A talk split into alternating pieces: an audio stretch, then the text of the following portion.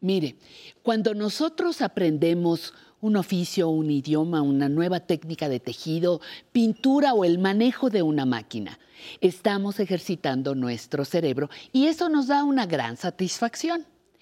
Pero la satisfacción crece cuando descubrimos que también podemos enseñar, compartir nuestros conocimientos con otras personas. La experiencia compartida da una gran satisfacción. Inténtelo.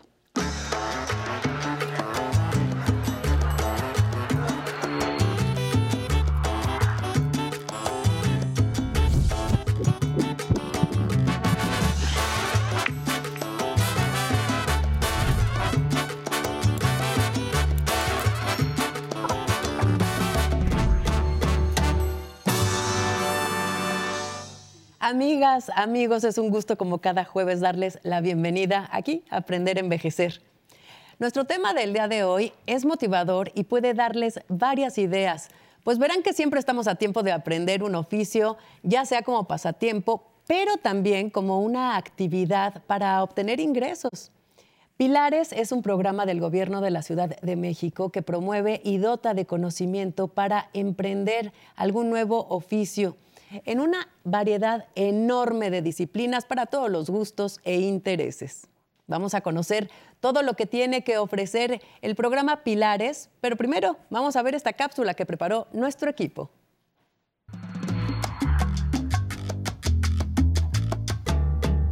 La autonomía económica es la posibilidad en igualdad de condiciones de generar ingresos propios mediante el acceso a un trabajo digno y bien remunerado. Para las personas adultas mayores, ser autónoma económicamente hablando resulta fundamental para su salud mental, emocional y física. El gobierno de la Ciudad de México ha puesto en marcha un programa de educación para lograr la autonomía económica que consiste en que las personas se preparen y adquieran herramientas para poder poner un negocio o para trabajar en alguna industria. A los sitios de encuentro en donde se ofrecen estos servicios se les denomina pilares, debido a las siglas que indican que el proyecto de gobierno ofrece a la ciudadanía puntos de innovación para la libertad, el arte, la educación y los saberes. En los pilares, la población capitalina accede a servicios como ciberescuelas, disciplinas artísticas, actividades deportivas, talleres de emprendimiento y a la mencionada capacitación para el empleo. Así, en los pilares se pueden aprender técnicas de diseño de imagen, diseño de modas y textiles, gastronomía y panadería, joyería y accesorios, huertos urbanos, plomería, herrería y aluminería, serigrafía, electricidad, carpintería, radio, audio, video, electrónica y elaboración de material didáctico. Tan importante es aprender un oficio como el saber vender los productos y servicios que se generan. Es por lo anterior que en los pilares también se ofrece capacitación para la comercialización y promoción, logos, fotografía, estrategias en redes e identidad de marca de lo que hagamos. Así que no lo piense más. Le invitamos a conocer todos los apoyos que ofrece la Ciudad de México para impulsar la autonomía económica de las personas adultas mayores. Pues para platicar sobre todo esto, para mí es un gusto darle la bienvenida a Andrea Gabriela González Gutiérrez. Ella es directora de contenidos y métodos de educación comunitaria de la Secretaría de Educación, Ciencia, Tecnología e Innovación de la Ciudad de México. Gaby, muchísimas gracias por estar con nosotros. Gracias a ustedes. Es un placer estar aquí y tener la oportunidad de, de ampliarle al público la información que en esta breve cápsula se ha dado sobre el programa Pilares. Claro, es que, a ver, Pilares es puntos de innovación, libertad, arte, educación y saberes del gobierno de la Ciudad de México. Estos son sus siglas. Así es. Pero, ¿qué es Pilares? Eh, Pilares es una estrategia del gobierno de la Ciudad de México, encabezada por la doctora Claudia Sheinbaum, que tiene como misión el llevar a diferentes comunidades, eh, sobre todo en aquellas en donde, eh, digamos, los índices de desarrollo son más bajos, hay menores em, espacios eh, de acceso eh, y, de posibilidades de que los ciudadanos, las niñas, los niños, la comunidad en general pueda em, acceder a servicios educativos, culturales, deportivos y que tengan esa posibilidad. En ese sentido, esto, Pilares tiene una amplia cobertura. tratamos de que pueda eh, ser un espacio de puertas abiertas en donde invitamos a toda la comunidad. Si bien el objetivo de Pilares está enfocado a población entre 15 y 29 años, eh, no es privativo. Eh, tenemos mucha población que por las condiciones mismas de los puntos en donde se encuentran estos centros, acuden como acompañamiento, a curiosear, eh, para eh, participar en todas las actividades que ahí se dan. Entonces, eh, para nosotros es un gran placer que personas adultas mayores se incorporen a estas actividades porque están con sus familias, están compartiendo con otros amigos, con otros vecinos. Entonces, son puntos de encuentro eh, muy importantes eh, que el gobierno de la ciudad ha abierto en las 16 alcaldías de la, de, claro, Ciudad de México. Más allá de la importancia de aprender el oficio, que ahorita vamos a ver todos los cursos que tienen, pero dices que se ha generado también como una vinculación ¿no? intergeneracional muy, muy importante. Em, danos un panorama así general qué cursos, eh, qué oficios, qué, cómo está dividido, digamos, el programa en, Pilares. Bueno, me gustaría eh, señalar que eh, Pilares es, un, es esta, estrategia en la que se articulan diferentes secretarías, principalmente está la Secretaría de Educación, Ciencia, Tecnología e Innovación, SECTEI, que es quien coordina el trabajo en los pilares. Y ahí eh, están participando dos programas sociales. El programa de ciberescuelas, que es como el corazón de los pilares, y también el programa de autonomía económica. Desde enero de 2019 inició este, programa y posteriormente también se incorporó el programa Mi Beca Pilares para que jóvenes pudieran eh, continuar sus estudios. Esos son los programas que dentro de la SECTEI estamos eh, coordinando y llevamos eh, a cabo en todos los pilares. Por otra parte, está la participación con otros programas sociales de la Secretaría de Cultura de la Ciudad de México y finalmente está también el programa Pontepila del Instituto del Deporte de la ciudad. Entonces, estas tres secretarías, en conjunto con estos programas sociales, desarrollamos diversas actividades, diversos talleres, es decir, una oferta eh, variada, eh, atractiva, que pensamos pueda em, involucrar en diferentes actividades, acciones a la comunidad. Em, en cada, como, eh, como estaba comentando, tenemos en este momento 210 pilares en operación en las 16 alcaldías y las ofertas que se dan, eh, efectivamente, como lo han explicado en la cápsula, eh, tenemos educación, tenemos oficios, tenemos cultura, tenemos deporte. Las características propias de cada pilares eh, determinan la oferta que hay que llevar. por ejemplo, en pueblos llevamos algunos talleres eh, que son atractivos para la población. Otros en, el centro de la ciudad también eh, van, cambiando o los que están en, en algunos em, eh, barrios y colonias más alejados. entonces, se van adecuando conforme las ofertas. Tenemos una propuesta amplia, pero digamos que el corazón de todos los pilares empieza en todos los 210 pilares, hay una ciberescuela. En esa ciberescuela eh, nosotros tenemos eh, colaboración con otras instituciones, como por ejemplo el Instituto Nacional de Educación para los Adultos. Esto puede ser de gran interés pues, para nuestra audiencia porque eh, en coordinación con el, INEA se generan asesorías, se ofrecen orientaciones para que las personas que quieran continuar sus estudios y que por algún, alguna circunstancia no la concluyeron puedan, puedan certificar, ya sea la primaria, ya sea la secundaria. Entonces, es muy importante esta labor que realizamos con el INEA. Entonces invitamos a nuestro público para que acuda si tiene alguien, alguien, alguna persona en casa que esté interesado en terminar algún estudio, eh, pues nosotros les orientamos, les asesoramos y en coordinación con el INEA, pues nos ponemos eh, a trabajar para lograr la certificación de las personas que así lo desean. En ciberescuelas también se desarrollan actividades eh, de alfabetización digital tan importante en este momento para estas generaciones, que por, eh, tratamos de, disminuir esa brecha generacional y en los pilares se ha logrado esta, esta, parte. ¿no? Ese es uno de los programas que estamos desarrollando. Oye, una pregunta que me surge ahorita que me dices que hay tantísimos eh, pilares, digamos, de, repartidos por, por, la, por la zona metropolitana, por la Ciudad de México.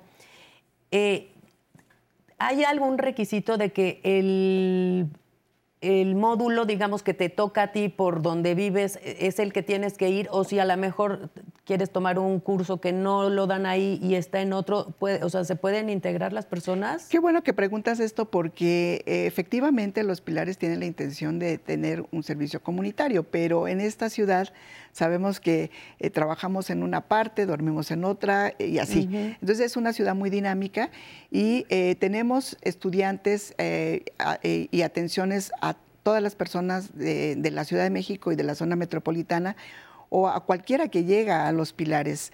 Eh, eh, no es necesario que esté inscrito en un solo pilar, sí se puede registrar en un pilares, pero puede acudir a cualquiera de ellos. Es decir, que si por la mañana está estudiando eh, o vive en un, en, en un determinado espacio de alguna de las alcaldías y en la tarde se va a trabajar y por la noche estudia, en el trayecto puede hacer las tareas en alguno de los pilares o concluir eh, eh, alguna actividad que requiera, ¿no? Por ejemplo, a lo mejor en la mañana va a hacer algún, algún deporte, en la tarde va a, aprender un oficio y apoyar a tareas en la noche, en fin.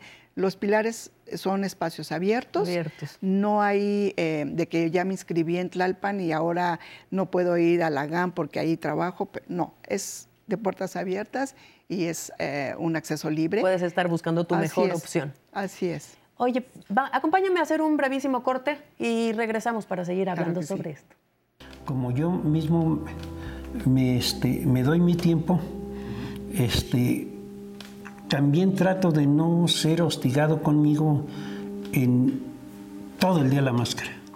Le voy saltando y eso. Y eso me crea una de diversidad de quehaceres que me hace sentir bien, fíjate.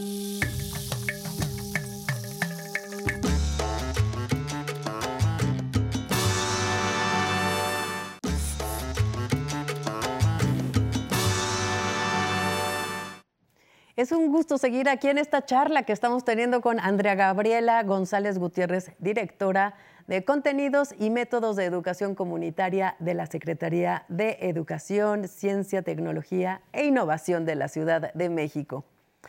Gaby, a cualquier edad se puede aprender un oficio que nos vuelva a dar eh, chance de salir al mercado laboral, aunque no sea lo que nos hemos dedicado eh, toda la vida. ¿Qué oficios ofrece Pilares? Platícanos un poquito sobre esto. Claro que sí.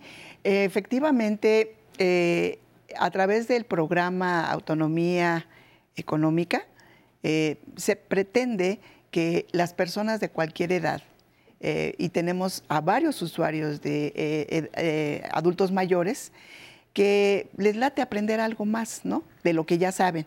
Puede ser un profesional, pero quiere aprender plomería, ¿no? Porque en su casa es necesario, ¿no? En la casa de todos siempre algo anda fallando. Entonces, eh, tenemos eh, talleristas eh, formados para este tipo de, oficios que son muy recurrentes, ¿no? Pero que también podrían generarles un, ingreso, ¿verdad? No solamente em, una, un servicio ah, para su propio hogar, para sus amigos, sus vecinos, sino que también podrían generar un oficio que, eh, a través del cual podrían tener un ingreso o simplemente como hobby. Hay personas que les gusta, ¿no? Eh, yo no aprendí electricidad y bueno, voy a aprender electricidad y entonces voy y tomo un curso o el trabajo no me permitía aprender eh, gastronomía y ahora ese tema es bien atractivo, entonces me voy a inscribir a un taller. Y bueno, es aprender y saber, pero también intercambiar saberes. Fíjate que, que las personas que acuden a los pilares eh, son espacios mm, de mucha libertad, de mucha eh, comunicación, de interacción, em, en donde se van generando esa confianza de decir, pues yo tengo este saber y voy a compartirlo. Eh, nos comparten recetas ¿no? de la familia para que se puedan eh, introducir en los talleres eh, o, costos, ¿no? Vamos a reducir el costo de, o se organizan para comprar materiales que puedan posteriormente utilizar en los mismos oficios que a ellos les interesa. Eh, tenemos varios, como aquí los han mencionado, eh, joyería, em, han aprendido a tejer, a, cocinar, a, algunos oficios que son atractivos y que son comúnmente, em, digamos, en, muchos lugares se dan, pero lo bonito y lo rico es esa interacción que se presenta y la posibilidad de que puedan tomar varios. ¿No? claro, por supuesto. No, hay una limitante de decir. O sea, a lo mejor uno como que ya te cansó, te puedes pasar a otro o puedes tomar varios simultáneamente, ¿no? Sí, la idea es que concluyan uno y puedan continuar ah, otro y que se puedan, digamos, tener herramientas suficientes para, para dedicarse a ese oficio o no, simplemente para compartir eh, este, este conocimiento con, de otras maneras. Eh, son, eh, es importante señalar que hay estos oficios tradicionales, ¿no? que siempre han estado como muy recurrentes y muy a la mano, pero también hay otros nuevos que de acuerdo a, mm, digamos, a, la situación del medio ambiente como cosecha de lluvia o, por ejemplo, el tema también de huertos, eh, actividades que son em, lúdicas, pero que también pueden ser atractivas para eh, el, el, consumo, el autoconsumo o la venta posteriormente. Y em, algunas actividades también eh, eh, que se pueden ir em, aprendiendo como eh, robótica, sí, hablábamos, hablábamos del caso de, un señor que, fue, bueno, que está en la página porque es de un ejemplo de lo que puede lograrse en Pilares. Si nos quieres contar nada más así rápido de... Así es, y tenemos la historia eh, interesante de este adulto mayor que em, quería estar interactuando con sus nietos y tomó algunos juguetes que tenía, pero pues ahora las nuevas generaciones quieren que se muevan, que hagan otras cosas, y él eh, eh, tomó el curso de robótica y a partir de este curso empezó a darle movimiento y a interactuar con su familia, ¿no? Y sobre todo con los más pequeños que esperaban un juguete pues bastante sui generis, ¿no? Porque son juguetes que ya, estaban en desuso, por decirlo de alguna manera, y, él les da nueva vida, ¿no? Entonces, esta es una de las historias de vida que tiene Pilares, pero ah, también tenemos el caso de muchas mujeres plomeras que es un oficio que está muy enfocado más a, lo, masculino, ¿no? Como que, y no, aquí tenemos un grupo muy fuerte de mujeres que se han formado eh, en esta actividad y que eh, ofrecen los talleres. Son ellas las expertas, son ellas las maestras y han formado a otras para eh, este tipo de actividades, ¿no? Gaby, hablemos de costos. ¿Son gratuitos? ¿Hay que pagar material? ¿Cómo se maneja esto? No, eh, los eh, son gratuitos todos los servicios, absolutamente todos los servicios que se ofrecen en los pilares, en educación, en autonomía económica, en cultura y eh, en las actividades de Ponte Pile deportivas, son totalmente gratuitas. No hay ningún costo. estamos procurando que se lleven eh, el menos posible materiales, reutilizamos y pedimos que lleven materiales que puedan, digamos, la propia comunidad pueda eh, utilizarse. Tenemos experiencias en ese sentido, ¿no? Eh, que se han generado con materiales que son de reuso o que pueden compartirse o finalmente también parte de lo que se pretende es la organización para el emprendimiento. Entonces, eh, estos ejercicios sirven para que las personas también tengan una formación y una perspectiva en cómo se desarrolla eh, la comercialización y puedan generar eh, grupos que ojalá puedan ser cooperativas y que se puedan consolidar y puedan desarrollar ellos mismos sus propios proyectos, pero son totalmente gratuitos. Perfecto. Se nos terminó el tiempo, Gaby. Muchísimas gracias. Sí, se nos terminó, pero bueno, esperemos que, sigamos platicando de todo esto. De veras te agradezco muchísimo. Nos encantaría. Eh, recuerden que pilares son las siglas de puntos de innovación, libertad, arte, educación y saberes del gobierno de la Ciudad de México y que sus contenidos están disponibles para todos. Dense una vuelta al más cercano. Nosotros nos vemos aquí el próximo jueves y ahora los dejo con la siguiente cápsula para conocer el monumento a la Revolución Mexicana y luego las redes con Natalia Jiménez.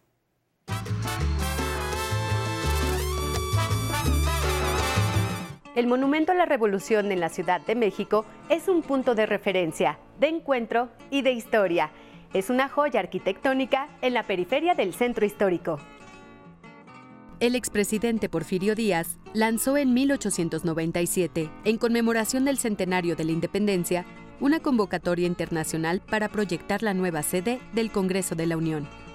El arquitecto francés Émile Benard ganó el concurso para realizar el proyecto del Palacio Legislativo Federal, inspirado en los recintos del Capitolio de los Estados Unidos de Norteamérica y del Parlamento de Budapest. Díaz quería que el nuevo edificio, que abarcaría 14.000 metros cuadrados, fuera uno de los palacios legislativos más lujosos del mundo. Se requirió mucho dinero de entonces para construir una plataforma de acero y concreto que pudiera mantener en pie el edificio central. La primera piedra del edificio se colocó el 23 de noviembre de 1910, a tres días del inicio del movimiento. La Revolución Mexicana acabó con los recursos que se hubieran destinado para continuar la obra del Palacio Legislativo Federal. La estructura base, que sí se había logrado colocar, quedó en el olvido durante dos décadas al quererse borrar, acabada la revolución, toda herencia del porfiriato. Con el tiempo, varios arquitectos pusieron distintas alternativas para rescatar la obra inconclusa. En un momento dado, las autoridades planearon demoler los pocos avances que había para aprovechar el espacio en la hasta hoy conocida como Plaza de la República. Fue en 1933 cuando el arquitecto Carlos Obregón Santacilia rescata la obra inconclusa y propone se reutilice la plaza como parte de una conmemoración constante a la Revolución Mexicana.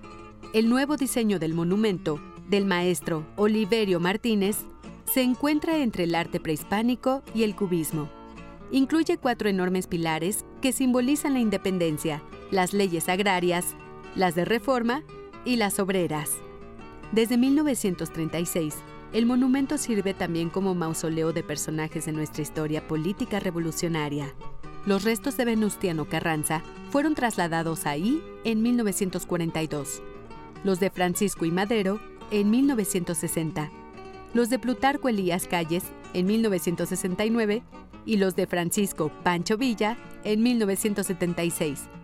Los restos de Lázaro Cárdenas están también ahí desde su muerte en 1970. En 1970, un problema con el elevador que conducía al mirador ocasionó que el monumento cerrara sus puertas a esta vista panorámica.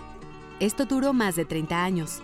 Fue hasta el 2009 cuando, como parte de los planes para la celebración del Bicentenario de la Independencia y el Centenario de la Revolución Mexicana, que vendrían en 2010, se pensó reabrir el monumento, remodelar y hacer un nuevo acceso al Museo Nacional de la Revolución, que también estaba ahí albergado. La Plaza de la República fue recuperada, rediseñada y restaurada para que la población pueda acceder al mirador del monumento mediante un elevador panorámico en donde aún hoy se puede disfrutar de una muy bonita vista de la Ciudad de México. Continúa con nosotros en Aprender a Envejecer. Es un gusto que sigan con nosotros disfrutando su programa Aprender a Envejecer desde la señal del 11. Gracias por comunicarse con nosotros desde Cancún, Perú, Argentina, Chile y Cali, Colombia. Recuerden que pueden ver las repeticiones de los programas en el canal de YouTube del 11. Y no se olviden de dejar sus comentarios en el Facebook Live. Aquí nos encanta leer sus mensajes. Como lo hizo Milena Larson, que nos dice, gracias por este programa, mil felicidades. También nos escribe Angélica Taite Guijón Cruz y nos dice, saludos. Ivonne Espinosa, excelente programa. Tete Ram, estupendo. Viviana López, excelente programa.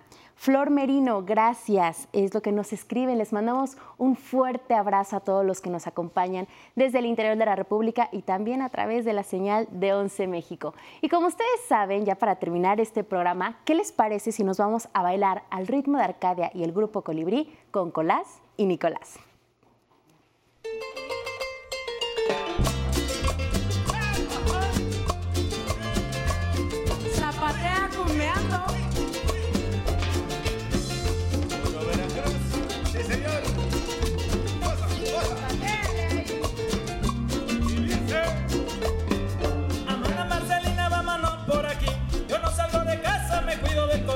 Amada Marcelina, vámonos a pasear. Yo no salgo contigo, me puedo contagiar. Colás, colás, colás y Nicolás. Son muchos que te quiero y